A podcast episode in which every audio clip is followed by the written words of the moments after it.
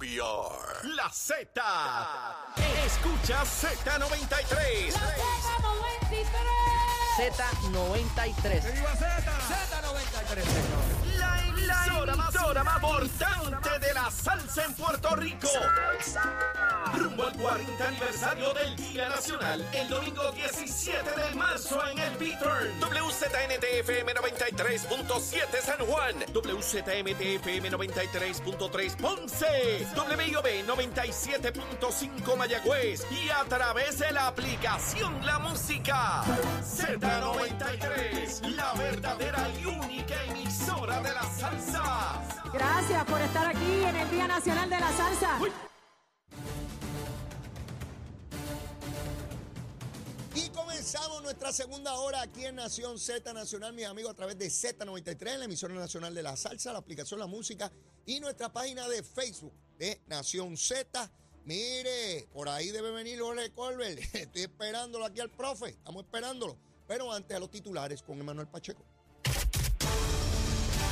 Buenos días, Leo. Buenos días, Puerto Rico. Soy Emanuel Pacheco Rivera informando para Nación Z Nacional en los titulares. A una semana del feminicidio de Linet Morales Vázquez, el Departamento de Justicia impartió directrices a sus fiscales para la investigación y el procesamiento de casos de violencia de género, una medida que coincide con las críticas al sistema por las fallas en prevenir la tragedia ocurrida en Yauco. En otras notas, el ex subsecretario asociado del Departamento de Educación y ahora aspirante al Senado por el Distrito de Carolina del Partido Nuevo Progresista, Héctor Joaquín Sánchez Álvarez, rechazó el pasado miércoles haber violentado la ley de ética gubernamental como se le imputa en una querella. Por otra parte, los miembros de la Unión General de Trabajadores que trabajan en la Administración de Servicios Médicos ratificaron ayer miércoles, con 679 votos a favor y 16 en contra, los acuerdos del nuevo convenio colectivo entre el sindicato y la corporación pública, lo que acerca el momento en que la Junta de Supervisión Fiscal debe determinar si autoriza o no el promedio, el prometido, debo decir, aumento salarial de 800 dólares. Por último, la empresa Genera PR, encargada del manejo de la flota de generación de energía que pertenece a la Autoridad de Energía Eléctrica, comenzará en marzo el proceso para decomisar la primera planta y esta será la que está en desuso en Vega Baja. Hasta aquí los titulares, les informó Emanuel Pacheco Rivera. Yo les espero en mi próxima intervención aquí en Nación Z Nacional, usted sintoniza a través de la emisora nacional de la salsa Z93 hablándole claro al pueblo. Nación Z Nacional, soy Leo Díaz. Buenos días a todos. Leo Díaz en Nación Z Nacional por la Z. Mis amigos, y regresamos aquí a Nación Z Nacional y en lo que el querido amigo Jorge Colbert entra por ahí a iniciar la quema del cañaveral por su parte, hoy comenzó un nuevo secretario de Hacienda. Se trata de Nelson Pérez, eh, contable, a su vez abogado, con vasta experiencia en asuntos financieros eh, de Puerto Rico, ya lleva muchos años relacionado con este tema. Eh, plantea al nuevo secretario que tendremos en algún momento oportunidad de, entrevistar y conocer personalmente. Me han hablado excelentemente bien de él, pero no lo conozco, ¿verdad? Personalmente. Entre las cosas que señala es que va a continuar con la labor que comenzó Paquito Párez de, de traer la mayor tecnología al Departamento de Hacienda. Plantea que no debe haber ningún problema de continuidad, que las cosas ya están montadas allí, que hay un personal altamente capacitado para que el ciclo eh, contributivo que, que, llega al 15 de abril fluya con toda y entera normalidad, que los reintegros deben recibirse como se han venido recibiendo en los últimos años y que él seguirá eh, la política que comenzó Paquito Párez. Eso, eso es tremendo, ¿verdad? Uno poder reconocer la capacidad que tuvo el anterior y la búsqueda de uno añadirle a eso, superar eso. E ese debe ser el reto de cada jefe de agencia, no solamente en Hacienda, en toda eh, administración de gobierno. Yo recuerdo haber escuchado personas, yo trabajé en servicios legislativos un tiempo, por allá en 1989, y recuerdo que cuando llegué hubo unas personas bien intencionadas, gente bien buena.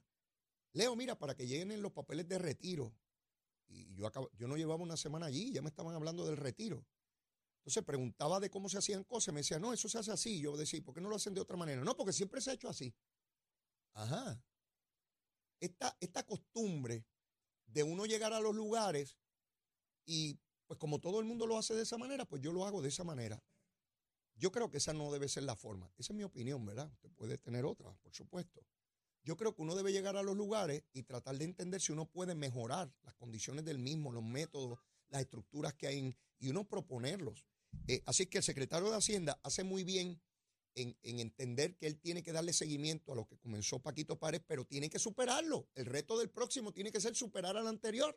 Y qué mejor que un maestro ver que su discípulo es mejor que uno. Eso debe ser una satisfacción inmensa. Y hablando de profesores que deben sentir satisfacción por sus discípulos, pues aquí llegó el profesor Jorge Goldberg. Jorge, saludo. Leo, ¿cómo están? ¿Todo bien? ¿Todo en orden? a ti. Esa camisita azul, esa camisita azul, a lo más linda, ¿sabes? Sí. Azulita, mire, yo, con- yo vine vestido de Víctor. Roque. No, yo vine vestido de Víctor Roque. Sí, Víctor Roque y la gran manzana. Yo voy a tocar hoy con Víctor Roque. Mira, mira, mira. Eh, tan pronto entré por ahí, Eddie López empezó a vacilarme. Que si esa chaqueta era de chapulín o de qué sé yo quién rayo. Y dije, mire, yo vine vestido de Víctor Roque y la gran manzana, no fastidie más. Yo me he visto como me dé la gana. Pues, pues yo me siento más bien. lo- Yo no sé cómo me veo, pero yo me siento A bien. Pantalón azul, camisa roja, chaqueta crema. Mire, hoy esto es fuego popular, olvídese de eso. Yo vine fuego popular. Mira, Jorge. ¿Todo bien? Todo bien, todo en orden. Todo muy Tranquilo. bien, todo muy bien. Jorge, vi ahora que, que me envían un recurso que se radicó ayer. Aparentemente, Pero es que yo no había visto eso, no está en ningún medio. No, Jorge, yo creo que- explícame de qué se trata. aparentemente, no sé si es ayer o aparentemente es hoy, Ajá. se va a radicar unas eh, un, un pleito Ajá. eh, de, no sé si son ciudadanos o candidatos, aparentemente son candidatos, ajá. planteando, interesante, Sí. eh, no ha salido la, Yo no he La visto eso en demanda. ningún lado. pero aparentemente el argumento que van a traer es que, que aquellos candidatos de eh, Victoria Ciudadana eh, que se acogieron al método alterno y que van eh, y que no son candidatos oficiales, es decir, que van a competir en esta asamblea que ellos tienen. Sí, sí. Creo que también hay uno de Proyecto Dignidad, un, un candidato, una de las posiciones, comisión Ah. sí, residente. creo que sí. estaban obligados a buscar endosos, igual que el resto de los candidatos.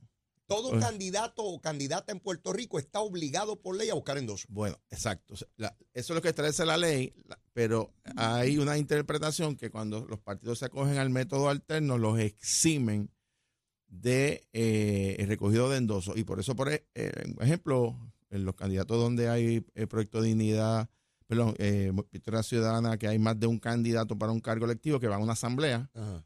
no recogieron endoso y como ya pasó lo del 50%, o sea, obviamente los que están demandando esperaron que pasara la fecha, ellos van a argumentar que te- tenían que la ley no los exime de buscar endosos porque si no pone a los que están en los partidos principales que van a primaria y a los candidatos independientes en una condición de total desigualdad porque Claro. tienen que buscar endosos. Claro, todos los demás tienen que buscar. El problema de esto, Leo, cuando yo he visto eso esta mañana que me lo enviaron, eh, que va a ser bien interesante, y yo voy a esto ir a los tribunales. Mm.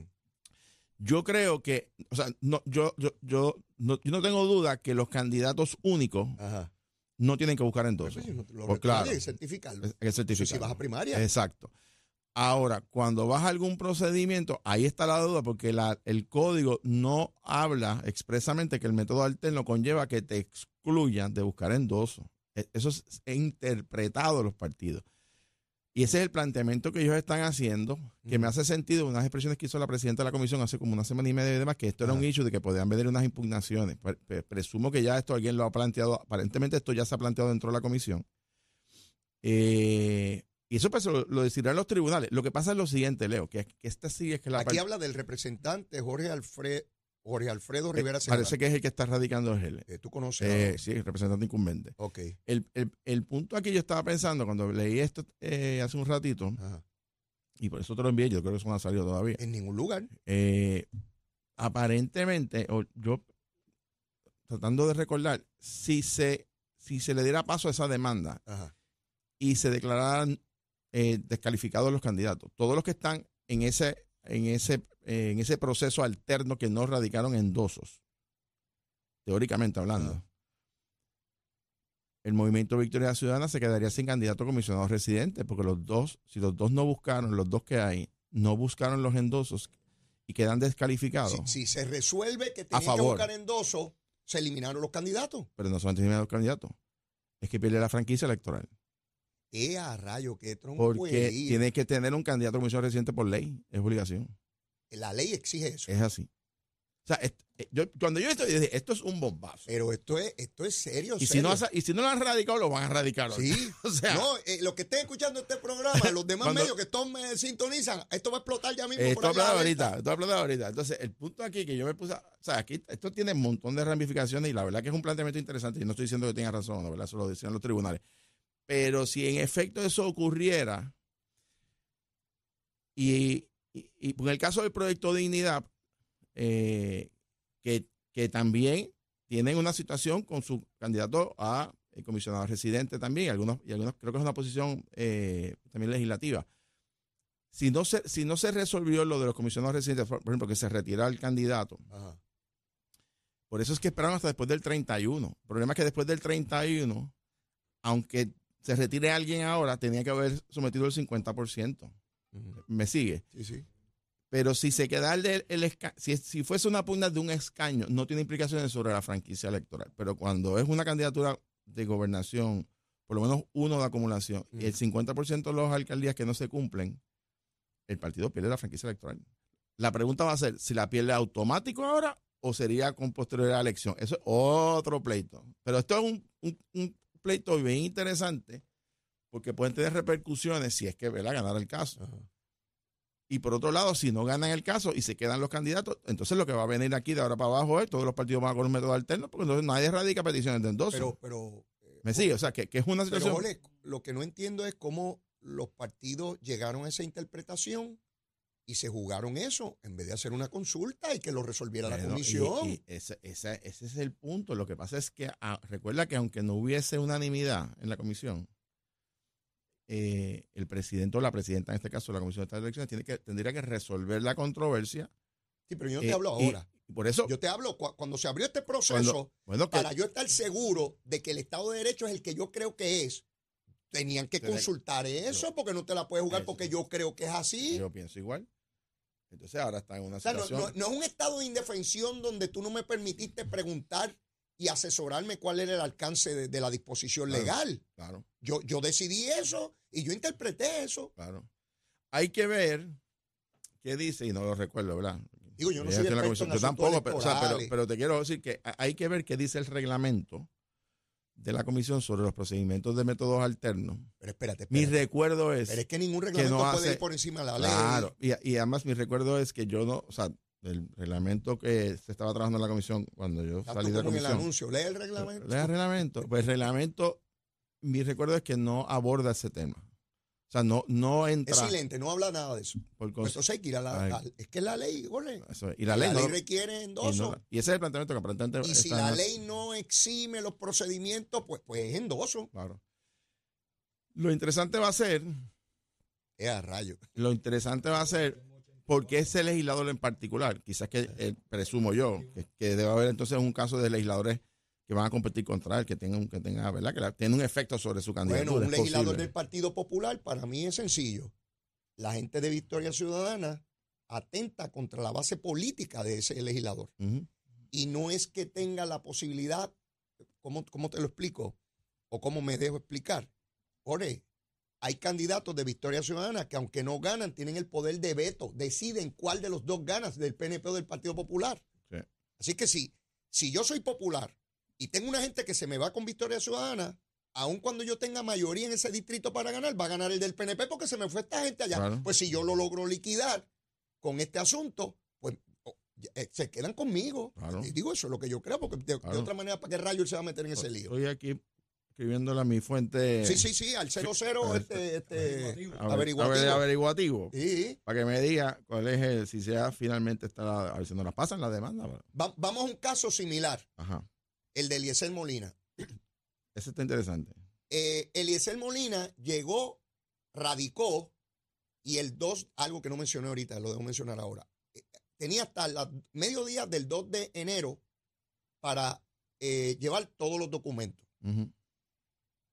La prueba de dopaje, la prueba, las planillas y la certificación de no deuda con el gobierno, no las entregó. La ley dispone que si no lo tienes disponible, al menos tienes que llevar un documento de que se lo solicitaste al Estado. Documento que acredite eso. Y que tan pronto te lo den, como ocurre con Hacienda, pues tú lo llevas y la prueba de dopaje. Pues él no llevó eso.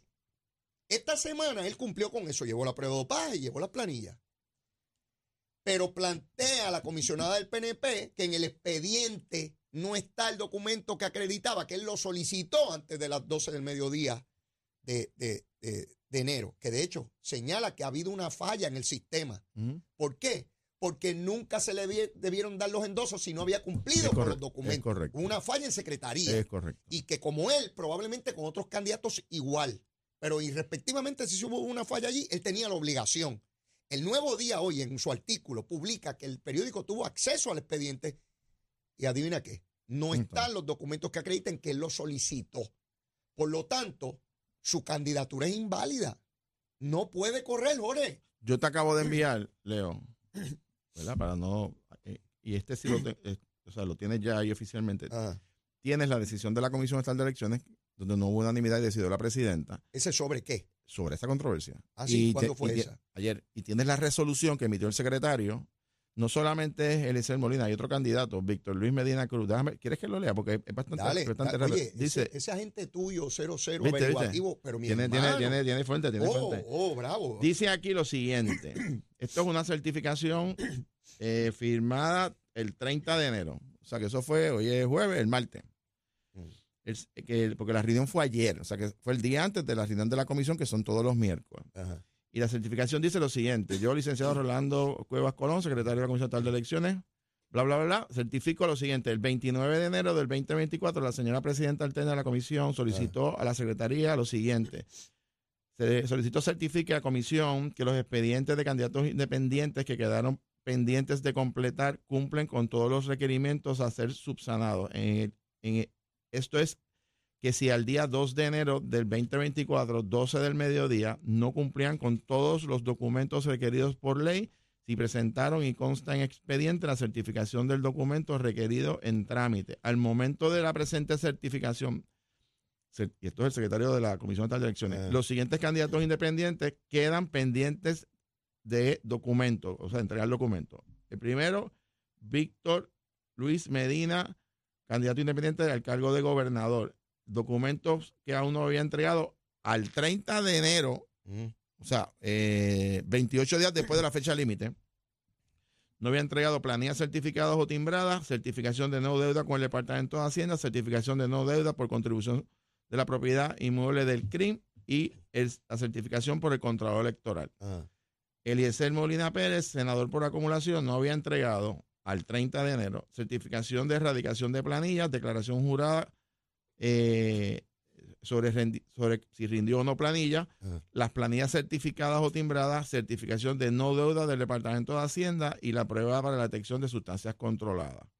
Según certificado por la Oficina de Erradicaciones de la Secretaría, los expedientes de los dos candidatos independientes no contienen la certificación de documentos requeridos en trámite por ninguno de los documentos pendientes. Esta certificación, en torno a la información a su contenido, se expide según fuese solicitado por la señora presidenta y así lo firmó en San Juan, Puerto Rico, 30 de enero, Ro- licenciado Rolando Cuevas Colón. Y la comisión ha determinado, y vamos a ver lo que dice la presidenta, A- a- ayer le dieron hasta hoy a las 12 para que acredite un documento que diga que esté fechado antes de las 12 del mediodía del 2 de enero de que solicitó los documentos. No lo va a tener. No lo va a tener. El problema es, Leo, y aquí un poco lo que tú traías. Si, si en efecto no habían entregado, digo, no solamente ellos dos, cualquier otra Sí, persona, sí, cualquiera. todos los documentos al 2 de enero a las 12 del mediodía no podían permitirle buscar en dos. Eh, Exacto, eso fue una falla de la comisión. Sí, porque entonces ya buscaron en dos. Eh, pero una falla de la comisión no subsana la falta del- candidato. Pero, pero el problema es que si, si ya le envi- habían enviado, Ah, sea, si, les- si la comisión le certificó y le validó las, las peticiones de endoso, que Ah. entiendo lo hicieron. Ah. No sé, el de, el de gobernador no, porque no, lle- no el 50%, entonces está, está fuera como quiera. Pero en el caso de Eliezer Molina sí había cumplido con el 100%. Eso habría que ir al tribunal para tratar de... Bueno, la presidenta de la comisión tiene que tomar una decisión hoy, porque ella dijo que, que- que le notificaron a él ayer de que tenía hoy hasta las 12 del mediodía Para traer el documento que acredite que, que él solicitó todo eso que trajo esta semana antes del 2. antes de, Del las dos, 12 del mediodía del 2. Eso es correcto. Si no, esos documentos no los va a tener. si, no, si, no, si no lo entrega, pues la comisión va a actuar en virtud. La presidenta tiene que actuar Sí, según la ley. según la Y la ley dice que no puede correr. Él irá a los tribunales. Ah, claro. Y allá, pues, ve- ve- veremos lo que sucede. Pero interesante esto, mezclado con el otro caso, Ajá. este que son impugnas, o sea, obvia- obviamente aquí Leo, me da la impresión, y esto, ¿verdad? Una lección, porque también ayer se colgaron el 54% de los candidatos independientes que quedaron sí. fuera. Sí, sí. Eh, aspirar a un cargo electivo, que tiene todo el mundo derecho a hacerlo, Todo el mundo. pero uno tiene que prepararse, uno tiene que planificarlo con tiempo, son decisiones que uno toma a la ligera, así dos o tres días antes del vencimiento, tienen que orientarse sobre los procesos, o sea, no es a, a lo loco. Sí, pero páralo ahí, Y, Jorge. y- y- y mucha gente dejó esto para lo último, no se orientan, se creen que eso es, tú radical y dame acá, y esto eso no es así. Yo, yo puedo entender eso en la generalidad de los casos, ¿verdad? Pero Eliezer Go- Molina ya corrió para es gobernador. verdad, había corrido anteriormente. Eliezer Molina conoce los procedimientos. Y ahora yo te estoy hablando que la malicia que yo sé que tú tienes, porque creo que eres bastante malicioso. ¿Tú crees? Oh, fíjate de eso. Malicioso en cantidad. Yo quisiera ser tan malicioso como tú algún día cuando yo sea grande. Mira, Jorge, ¿tú te crees que Eliezer Molina no cumplió con eso porque lo desconocía? Dale, tírate al charco. Dale. No, no eleven los ojos así como Pero, si estuviera buscando para el altísimo. O sea, que- ¿Tú crees que Eliezer Molina no sabía que tenía que llevar eso? bueno, claro que lo sabía. Pues, hombre. Como lo había hecho ya En- anteriormente. entonces, ¿por qué hizo esto? Para denunciar que es el corrupto sistema, porque ya esta mañana estaba con eso, de que son todos unos pillos, unos corruptos que él cumplió con todo eso, si él sabía que tenía que llevar esa papelería. Déjame decir, o sea, sí, pero ahí esa argumentación de, si es que esto se sostiene, ¿verdad? No va, ¿sabes? Eh, eh, el sistema no es corrupto si tú no cumples con la ley, punto. O sea, es- ese argumento Bueno. está de flojo. O sea, Por ahí voy, o sea, tienes una ley, tú tienes una ley igual para todo el mundo. para todo el mundo. De hecho, de hecho, yo comentaba ayer que eh, esta, esta teoría de que no, es que los que son independientes están en desventaja porque no están en los partidos. Miren, señores, a los candidatos dentro de los partidos políticos, ningún partido les busca las peticiones. Así es. Tienen que ir solito cada Juan cual. Zaragoza, Está el buscando- partido, él tuvo, lo está buscando. Todavía no acabamos. Y Jesús Manuel, aunque es presidente del partido, Tuvo tiene que que buscar buscarlo. una gente. Eso no es Claro. que sale una gente, unos marcianos y se lo buscan. a Porque nadie. a un partido. A nadie, cada Mire, yo tuve que rasparme la yuca solito, igual que lo tuvo que hacer su Ah, señoría sí, cuando señor. estaba corriendo, ¿verdad? Ah, sí, señor. Y no salió el partido a buscarte nada. Nadie. Al contrario, algunos decían que no cumpla, algunos que corrieron por la Claro, otra vez, que se claro, fastidie Jorge para yo correr claro, y salir. Claro. Así es que no me vengan con esa guasimilla. Aparte, es como el caso de Norat, eh, la candidata independiente de, de dignidad. Este, ¿Cómo tú vas a decidir sin tener estructura, correr a la gobernación y decidir eso encima del cierre del proceso? ¿Sabes? Era evidente que no iba a poder cumplir, Sí, definitivamente. lo, lo cual me denota a mí su desconocimiento del proceso político. Ahora puedo entender por qué se le hizo tan fácil a César Vázquez sacarla del medio. Ella no entendía la naturaleza de los partidos Yo- yo, políticos. pienso que, que en el caso de la licenciada Enríquez, ella, ella, creo yo, pensó que era más o menos la misma cantidad de endosos que ir al Senado. Eh, y no lo mismo de 1.500 como a que pen- 8.000. pero como que pensó, si ella es abogada, Bueno, pero, la ley. bueno, pero quizás, o sea, porque es que no hace sentido a, a- a tan pocos días del cierre, tú cambiar tu candidatura, donde te, te estás obligando a buscar más endosos en menos tiempo. No, te- no me hace ningún sentido, ¿verdad? Y esto era anticipable. Digo, se quedaron todos fuera. No hay candidato independiente a la gobernación. Ya. Eso, esos eran los candidatos que decían que el pueblo exigía que ellos estuviesen ahí, ¿verdad? Eso mismo. Y que, y que el- la gente ya no quería los partidos No. tradicionales y que estaban buscando personas como ellos. Correcto. Y en algunos casos ni su familia los endosó. Porque uno que presentó siete. Bueno, que No te rías, que Hubo uno que. a la menos que familia- toda su fa- familia sean siete personas. Ah, bueno. Hay gente. Ves que siempre hay explicación para todo. siempre, siempre, siempre. Papá, hay- un tipo- un individuo Mira, que- que solamente tiene siete miembros de su familia. ¿Tú sabes En todo que- el planeta Tierra. Ay, los amigos, vecinos, familiares, allegados, siete, to- siete. toda la cosa. Mira, hay que darte ese título de abogado honoris causa. Mira, vamos a una pausa y luego de la misma al almuerzo, vamos rápido. Ya estoy enmayado, ya yo estoy enmayadito. ¿Dónde? Aquí, en Z93. Llévatela, chero.